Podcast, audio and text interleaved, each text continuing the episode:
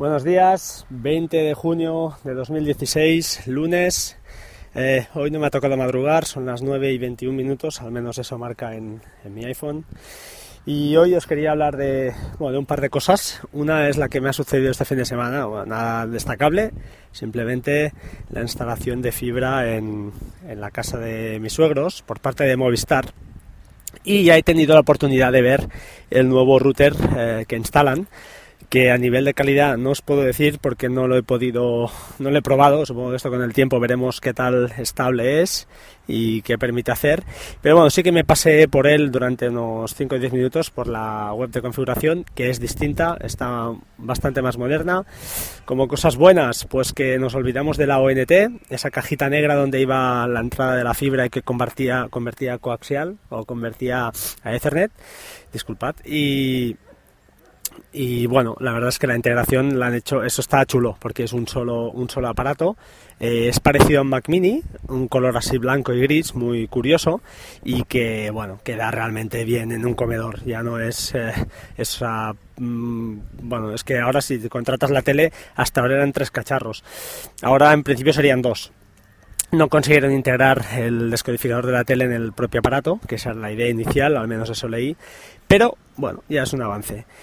En cuanto al router, pues no sé, la verdad, no me he informado mucho, pero sí que así en frío eh, nos da dos, dos, redes, una de 2,4 y otra de 5 GHz, cosa que ya es muy buena al menos, ya da una idea de que eso está mejorado. Y un pájaro, habéis escuchado un pájaro supongo.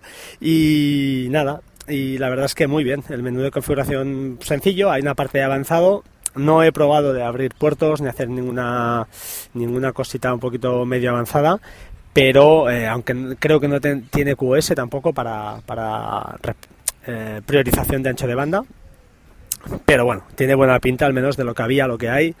Creo que es mejor. Te crea las dos redes automáticamente. Eh, se puede apagar una o la otra y bien, la verdad es que bien.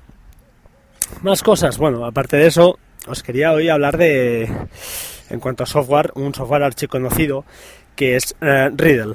Riddle para mí eh, se ha vuelto en, para mí la mejor o de los mejores, eh, si ya supongo que lo son, eh, desarrolladores de, software en cuanto a iOS. estoy encantado con sus aplicaciones. empecemos por Spark, que quizá las aplicaciones de correo son las que más usamos a diario. Y aunque cuando salió AirMail piqué y la compré para iOS, está plagada de opciones, muy rica en cuanto a configuración, realmente está muy bien pero no tiene la estabilidad, ni, ni, al menos bajo mi punto de vista, la probé durante unos días porque sé que esto lleva un, un tiempo de aprendizaje. Me quedo con Spark por la por el Smart Inbox que tiene, porque aunque no tiene no tiene tantas opciones, eh, es muy estable, es fiel, eh, hostia, eh, no, hay, no, hay, comparación para bajo mi punto de vista. Sí que es cierto que AirMail permite, pues eso, una configuración mucho más acurada. Mucha más personalización de firmas, eh, incluso poner unos iconos pues a tu a cada cuenta. Está eh, realmente está muy bien, está muy bien y además tiene este plus de aplicación para para Mac que no he probado, la verdad, no la he probado. No dudo que sea muy buena aplicación pero yo particularmente apuesto por Spark y de hecho estoy esperando a que saquen ya la versión para Mac del programa de correo y yo me muero de ganas por probarlo porque si es igual de estable que la de iOS apuesto por ellos más aplicaciones que tiene esta gente porque esta de Spark es la típica pero tienen dos aplicaciones que yo uso continuamente una es, bueno, Documents es la archifamosa también. Documents es como un gestor, es parecido a, a Goodreader. Eh, va muy bien para, pues eso, tener documentos a mano es ideal, ideal. Pero como otras dos, uh, os podría destacar PDF Expert, una pedazo de aplicación tanto para iOS como para Mac. Para Mac creo que supera no en cuanto a funcionalidades, sí en cuanto a facilidad de uso y a lo que realmente usamos a PDF Pen Pro, es decir, si estáis dudando entre las dos, apostad bajo mi punto de vista, siempre es muy personal, por PDF Expert. Eh, tiene el Continuum, además, que permite, pues eso, eh, estar eh, desarrollando o modificando un PDF desde el teléfono y de una manera muy, muy simple, con un simple icono en la, la aplicación de Mac, pulsas y ese PDF viaja a tu Mac. Muy sencillo.